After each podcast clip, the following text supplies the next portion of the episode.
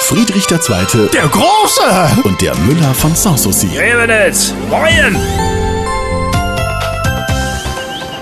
Sommer Majestät, ich überlege gerade. Auch das noch. Ja, na, pass auf. Äh, Stimmt das eigentlich, dass sich Eisen bei Kälte zusammenziehen tut? Und Abmüll. Aha. Ja, bei haschem Frost schrumpfen zum Beispiel die Gleise der Eisenbahn. Ach. Äh, Und wie viel macht das aus? Nun, das sind doch, das kann schon mal. Äh, Also zum Beispiel die, der Eiffelturm in Paris. Ja, der ist im Winter ein Zoll kleiner als im Sommer. äh, Na, der ist ja bloß gute 100 Meter, Ach, und je kälter das wird... Ah, desto mehr zieht sich der Stahl zusammen. Haha. Was meint ihr denn, warum dauernd Züge entgleisen? Pff, äh, weil die Weichen frieren? Ja, und warum noch? Äh, Weil die Lokführer frieren? Nonsens, weil die Schienen kürzer werden. Ach so.